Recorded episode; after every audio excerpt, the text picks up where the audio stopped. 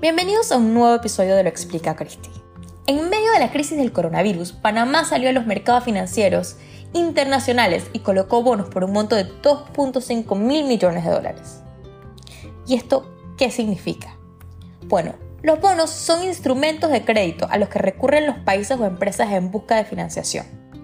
La compañía o el país en cuestión emite este producto de deuda con el objetivo de obtener liquidez de los mercados financieros. Instrumentos son de las principales fuentes de financiamiento a las que recurren los países para poder ejecutar sus obligaciones financieras y realizar proyectos de infraestructura o inversión social. En medio de este caos, Panamá se convirtió en el primer país de Latinoamérica en recurrir a los mercados financieros internacionales, quienes están sumidos en un clima de muchísima inestabilidad debido a la crisis causada por el COVID-19. Según un comunicado del Ministerio de Economía y Finanzas, la transacción se ejecutó con gran éxito, ya que la demanda sobrepasó tres veces el monto ofrecido. Por un lado, esta es una muy buena noticia, ya que demuestra que a pesar de la crisis actual, los mercados siguen creyendo en Panamá y que existe, por parte de los inversionistas internacionales, apetito para el tipo de perfil de deuda como el panameño. Además, esto también representa que Panamá logró obtener liquidez para poder hacer frente a sus obligaciones financieras del próximo año y afrontar una posible crisis económica que puede dejar el COVID-19. Es decir, ahora Panamá tiene la plata de su lado, en un panorama donde los mercados rápidamente podrían secarse o dejar de funcionar. Y Panamá no está solo en esto el Reino Unido anunció una serie de subastas de deuda para los próximos meses que les permita financiar un incremento sustancial en el gasto público en cara a una posible crisis económica que podría dejar la pandemia.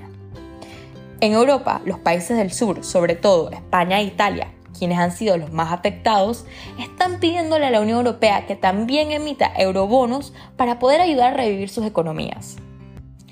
Hasta ahora, esta propuesta ha sido bloqueada tanto por Alemania como Holanda, pero siguen en proceso de negociaciones. Además, el Reino Unido y Estados Unidos anunciaron que sus bancos centrales imprimirían y flotarían las cantidades necesarias de efectivo para hacerle frente a la crisis.